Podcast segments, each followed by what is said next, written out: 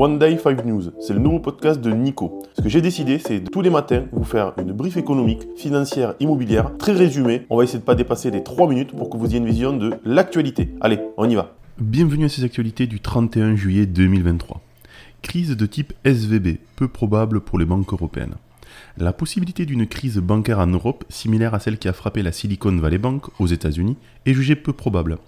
La chute de la SVB en mars dernier a créé une onde de choc dans les secteurs bancaires, mais les tests de résidence menés par l'agence bancaire européenne EBA et la Banque centrale européenne suggèrent que les banques européennes sont suffisamment solides pour résister à une telle crise.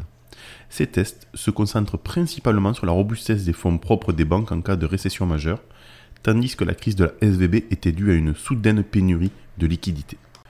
Réforme des retraites, la fin des régimes spéciaux est officielle. La fin des principaux régimes spéciaux de retraite en France a été officiellement confirmée avec la publication des tégrés correspondants. À partir du 1er septembre, tous les nouveaux emplois de la RATP, des industries électriques et gazières, de la Banque de France et des clercs de notaire seront affiliés au régime général de la sécurité sociale et au régime de retraite complémentaire, AGIRC-ARCO. Cette réforme, qui a suscité une forte opposition et des grèves, ne supprime pas immédiatement les régimes spéciaux existants grâce à la clause du grand-père, qui ne concerne que les nouveaux embauchés. Sequoia Capital, réduction majeure des investissements dans les cryptos.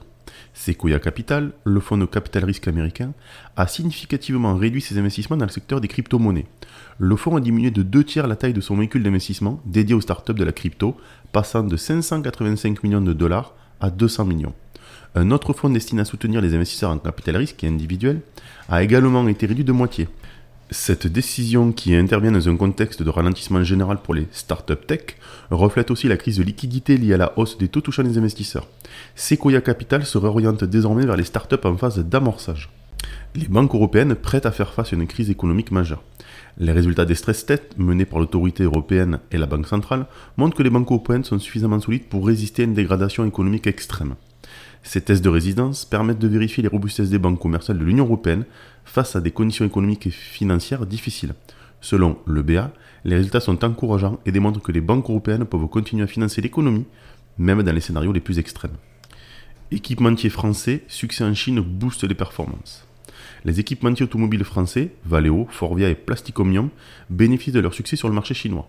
Contrairement aux constructeurs occidentaux qui peinent à s'imposer en Chine, ces entreprises ont réussi à séduire les nouveaux champions locaux. Leurs résultats du premier semestre 2023 montrent une amélioration significative, en partie grâce à leurs succès commerciaux en Chine. Forvia a enregistré une hausse de 18% de son chiffre d'affaires. Valeo a vu ses ventes augmenter de 19%, tandis que Plasticomium a connu une envolée de 35% de son chiffre d'affaires, bien que son taux de marge ait légèrement reculé. Allez, on est parti pour l'analyse. L'inflation en zone euro et les comptes semestriels de Legrand seront les principaux points d'attention pour les investisseurs ce lundi. Après une semaine chargée en annonces, l'agenda boursier est plus léger. Legrand, comme seul composant du CAC 40, a publié ses résultats. Les chiffres préliminaires de l'inflation dans la zone euro pour le mois de juillet sont également attendus.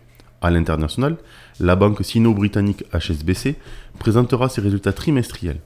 Les investisseurs seront également attentifs aux ventes du détail allemande de juin et l'indice PMI officiel des directeurs d'achat des secteurs manufacturiers et des services pour le mois de juillet en Chine. C'est tout pour aujourd'hui, je vous dis à demain.